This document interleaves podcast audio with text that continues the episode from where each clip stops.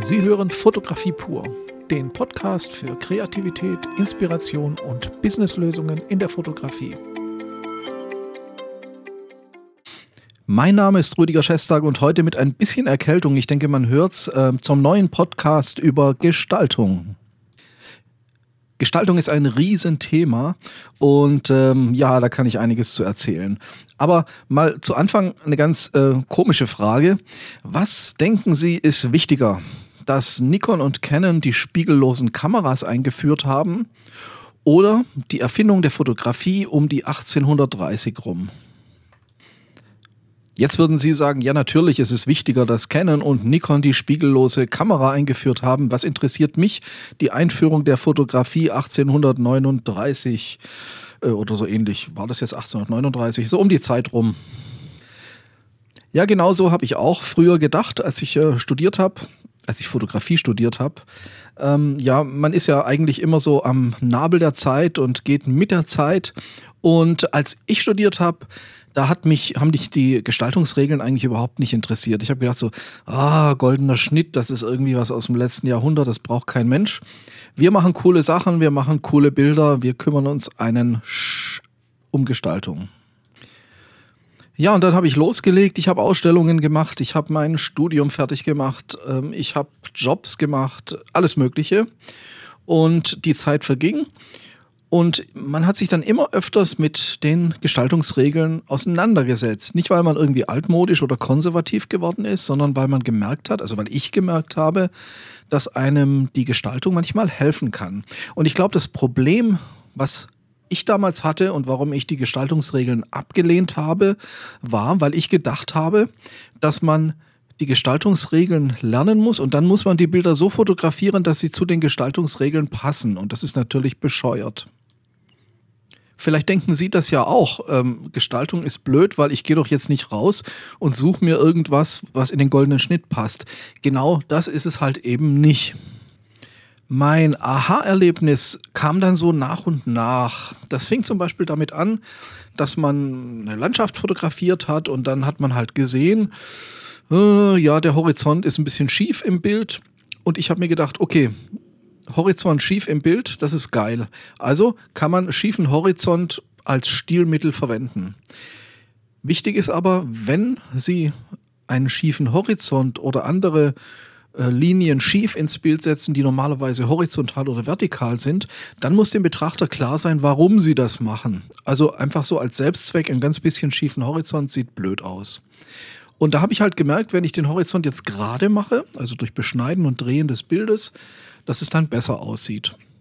Und dann hat man irgendwann gemerkt, oh, bei dem Bild äh, ist ja ganz cool, da steht so ein Baum in der Landschaft und der ist so im rechten Drittel. Und dann habe ich mal so aus Spaß ausprobiert, den in einen goldenen Schnitt zu setzen, auch durch Beschnitt des Bildes. Und irgendwie war das Bild dann irgendwie stimmiger.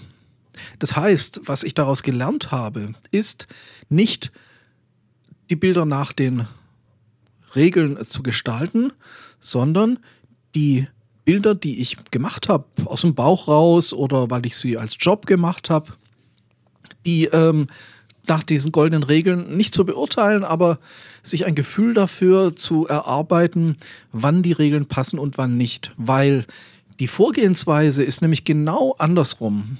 Man fotografiert nach dem Bauch, aus dem Bauchgefühl, man macht schöne Bilder und dann überlegt man sich, welche Bilder, man, es steht ja dann da im RAW-Converter, in Lightroom oder sonst wo und sucht die besten Bilder aus. Und ich habe immer wieder gemerkt, viele dieser besten Bilder entsprechen den Gestaltungsregeln. Und das sind ja nicht nur der goldene Schnitt, das ist die Farbharmonie, Farbkontraste, Schwarz-Weiß-Umsetzung, äh, das sind Panoramaformate, also Bildbeschnitt in verschiedenen Bereichen. Und ähm, viele Bilder konnte man viel, also sehr stark verbessern, indem man sie beschnitten hat, gedreht hat, indem man die Farben verändert hat oder einen Filter drüber gelegt hat.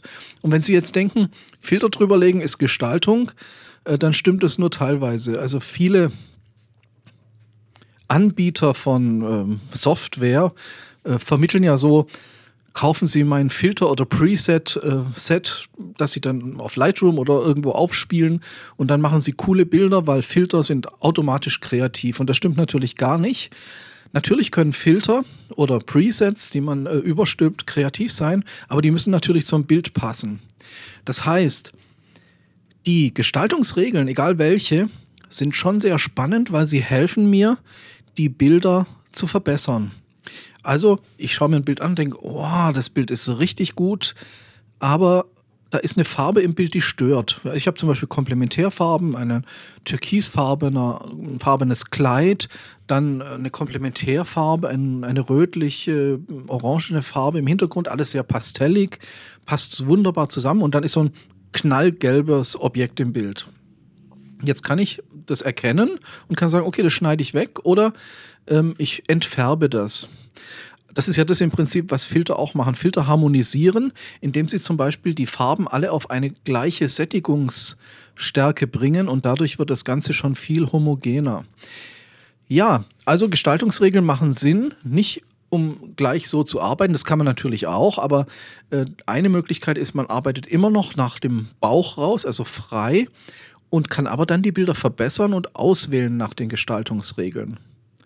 Natürlich können Sie Bilder gleich bei der Aufnahme nach dem goldenen Schnitt erstellen und Sie können auch Farben gleich in der richtigen Harmonie äh, gestalten vor der Aufnahme. Äh, das macht man ja auch bei Modeaufnahmen und so. Aber es ist nicht zwingend notwendig. Also es geht auch, wenn man sagt, okay, hinterher kümmere ich mich darum, dass die Bilder noch ein bisschen optimiert werden auf der Grundlage der Gestaltungsregeln.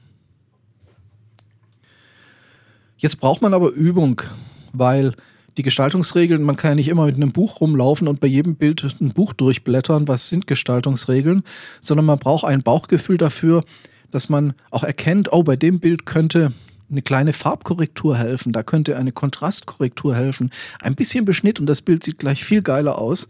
Solche Sachen, ähm, die muss man vorher üben, damit man das überhaupt in seinem Repertoire hat, dass man das im Hinterkopf hat, wenn man Bilder anschaut. Und diese Übung, die kann einem niemand abnehmen. Aber das können Sie natürlich selber trainieren, indem Sie Bilder, die gut sind, anschauen und analysieren. Mein allerwichtigster Tipp ist also der, wenn Sie ein Bild haben, was Sie selber gemacht haben oder was Sie irgendwo gesehen haben, Sie können das ja für sich mal aus dem Internet ziehen ähm, und dann überlegen Sie sich, was macht das Bild gut? Und dann im zweiten Schritt überlegen Sie sich, könnte ich das Bild verbessern? Versuchen Sie es mal zu beschneiden. Sind da Objekte drin, die überflüssig sind, die der Bildaussage nicht helfen? Sind da Farben drin, die vielleicht nicht nötig sind? Oder sind die Farben überhaupt wichtig? Vielleicht hat das Bild in Schwarz-Weiß eine stärkere Aussage. Das müssen Sie üben. Und machen Sie das, machen Sie das möglichst häufig und immer wieder. Und so trainieren Sie quasi Ihren Gestaltungsmuskel. Das ist sehr wichtig. Und man kommt irgendwann zu einer intuitiven Art und Weise auch zu fotografieren, sodass man hinterher gar nicht mehr so viel überlegen muss. Das ist wie bei allem, beim Sport, beim Erlernen eines Instrumentes, beim Erlernen einer Sprache. Am Anfang ist es ein bisschen holperig und ja, so ein bisschen anstrengend, aber mit der Zeit geht das in Fleisch und Blut über und dann läuft's. Und ich glaube, dann hat man einen Punkt in der Fotografie erreicht, wo man richtig Spaß daran hat, was richtig cool ist und was richtig Freude bereitet. Alles andere ist nur Technik. Ich weiß nicht, wenn man anfängt mit Fotografie oder wenn man sich nicht so viel damit beschäftigt, das kennen Sie ja sicher auch, sieht man auch immer wieder, dann ist man so dermaßen mit Technik beschäftigt. Und das ist ja so, ich vergleiche das immer beim Sprachenlernen. Das ist, wenn man so die, die fünf wichtigsten Worte einer Sprache gelernt hat. Äh, das ist, ich liebe dich, was kostet das und wo ist der Bahnhof? Keine Ahnung. Ähm, dann ist man auf dem Level, wenn man sagt, ich kümmere mich um Kameras und um Objektive. Ist jetzt ein bisschen, ja, krass ausgedrückt, aber so ähnlich ist es. Und dieses flüssige Arbeiten mit den Gestaltungsmitteln, also ein Bild zu gestalten und nicht nur technisch gut aufzunehmen, das ist eben die Königsdisziplin und äh, das ist auch mein Lieblingsthema. Und ähm, da möchte ich die Leute, die bei mir Unterricht haben, auf jeden Fall hinbringen. Und deswegen habe ich jetzt auch den Gestaltungskurs an der XLab Akademie fertig. Der wird am 15. Dezember, also in ein paar Tagen, gelauncht. Da sind alle wichtigen Gestaltungsregeln ähm, erklärt und an vielen Bildbeispielen erläutert. Dieser Kurs ist Teil der Gesamtausbildung und äh, wenn Sie sich dafür interessieren, schreiben Sie mir. Im Moment kann man ihn noch nicht über die Seite buchen, weil er noch nicht gelauncht ist. Es gibt aber einen Rabatt von äh, 60 Euro. Also statt 380 kostet er 320 bis zum Freitag. Am Samstag gilt der reguläre Preis und dann wird der Kurs gelauncht. Ja, das war es wieder mal von meiner Seite. Gestaltung ist was richtig Feines und man kann da sehr viel mitmachen. Ich glaube, ja, wer gestalten kann, der tut das dann auch nicht nur in der Fotografie. Ich bedanke mich mal wieder fürs Zuhören hier aus dem X-Lab und von der X-Lab Akademie Rödiger Schestag.